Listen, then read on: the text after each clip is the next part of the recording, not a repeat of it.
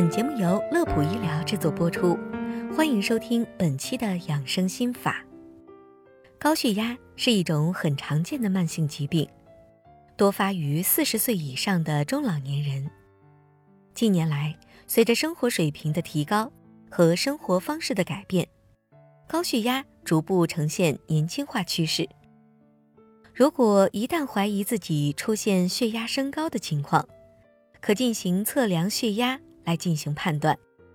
如仅仅只是一次血压偏高，那么不要过于担心，可以休息一下，再次进行测量，或者在接下来的几天里，连续每天测量观察。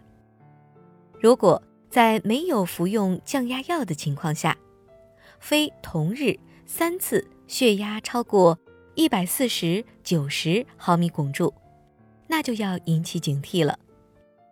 高血压给人体带来的危害有很多，多项研究证实，当血压超过一百三十八十毫米汞柱时，可能就已经对心脑血管造成了损伤，而且随着病情的逐渐发展，可能还会引发脑卒中、冠心病。肾脏疾病等并发症，后果非常严重，需要引起我们高度重视。这里说的高度重视，不单单只是依靠药物治疗，还应该要在日常生活中加强血压管理。那么，具体咱们应该怎么做呢？本期节目我们就来聊一聊这方面的话题。第一点，合理膳食。首先要减少钠盐的摄入，钠盐摄入过多可能会增加高血压的发生风险。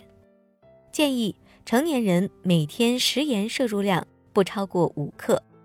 此外，还可以多吃一些膳食纤维丰富的蔬菜水果，规律饮食，少吃辛辣刺激的食物。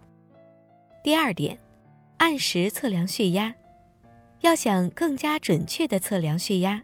一定要在测量之前进行充分的放松和休息。测量时，血压计的袖带中心要尽量和心脏保持平齐的位置。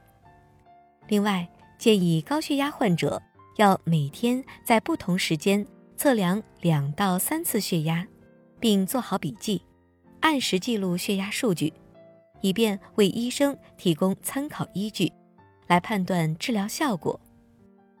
第三点，积极适当的运动。首先，运动时间尽量避开一天当中的血压高峰点，也就是早上的六点到八点和下午的四点到六点。其次，要注意天气状况，气温过低容易引起血管痉挛、血压升高等情况，而气温过高也容易引起血压波动大、血液粘稠度升高等情况。最后要注意锻炼适度，如果感觉到身体太累或者感觉不适，一定要停下来休息休息，不要勉强继续运动。